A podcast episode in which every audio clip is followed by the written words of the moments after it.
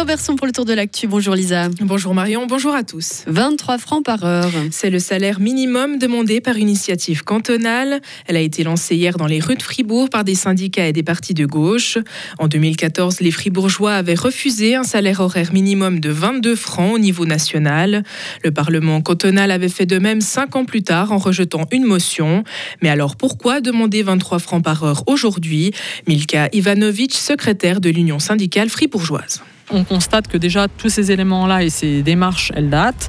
De même que les coûts. Par contre, les coûts, euh, ils ont quand même passablement augmenté depuis. Euh, ça, c'est une chose. Et puis, euh, ce qu'on constate également, c'est que on voit que ça va pas en s'améliorant. C'est-à-dire que non seulement les fribourgeois, bah voilà, il y a quand même des coûts de la vie qui sont assez élevés. Et quand on prend tous ces éléments en compte, c'est-à-dire le coût de la vie, le loyer, l'assurance maladie, on arrive à un salaire horaire donc de 23 francs au minimum, je dirais, à l'heure actuelle. D'autres cantons ont déjà sauté le pas. Un salaire minimum est en vigueur à Neuchâtel, Genève ou encore dans le Jura. Cela pose parfois problème, comme nous l'explique Nadine Gobet, directrice de la Fédération patronale et économique. On a déjà aussi toute la problématique avec, après, la difficulté de savoir qu'est-ce qui est déterminant. Est-ce que c'est le salaire minimum cantonal ou c'est le salaire qui est fixé dans la convention collective?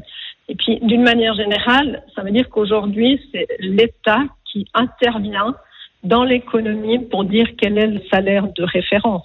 Et nous, on a l'habitude de négocier des conventions collectives et ce serait regrettable d'avoir un système qui est rigide et uniforme et qui ne tient pas compte des spécificités des branches, des régions et autres. Les initiants ont jusqu'à la fin du mois de novembre pour récolter 6000 signatures. Le nouveau parking de Saint-Léonard est prêt à l'emploi. La préfecture de la Sarine a délivré l'autorisation saisonnière à Fribourg-Gotteron. Ce bâtiment situé juste à côté de la BCF Arena pourrait être utilisé par le public lors des matchs des Dragons. La préfecture a précisé hier dans un communiqué que les spectateurs pourraient devoir attendre jusqu'à une heure après la fin du match pour pouvoir sortir du parking. Ceci pour assurer leur départ de la patinoire dans de bonnes conditions de sécurité. En sport, en tennis, Belinda Bencic a remporté hier son match 7-6, 2-6, 6-3 contre la chinoise Ling Zhu. De son côté, Dominique Stricker s'est imposé 2-6, 7-5, 7-6, 3-6, 6-2 devant le français Benjamin Bonzi. Il s'assure ainsi une place parmi les 100 premiers du classement ATP. Et ce soir, c'est Stan Wawrinka qui tentera de se qualifier pour les huitièmes de finale. Le Vaudois défiera l'Italien Yannick Sinner. Et le moins que l'on puisse dire, c'est que c'est un défi de taille. Les détails avec Marine Seriani. D'un côté, il y a Stan Wawrinka, 38 ans, une détermination sans faille mais un corps usé. Et de l'autre, on trouve Yannick Sinner qui a 22 ans occupe la septième place du classement ATP. Un homme qui n'a plus rien à prouver face à un joueur en pleine ascension. Wawrinka et Sinner se sont déjà affrontés cinq fois par le passé. Le Vaudois avait remporté les deux premiers duels, c'était en 2019, mais il reste désormais sur trois défaites de suite. Les deux dernières, concédées au début de l'année, sont particulièrement sèches. 6-1, 6-3 à Rotterdam et 6-1, 6-4 à Indian Wells.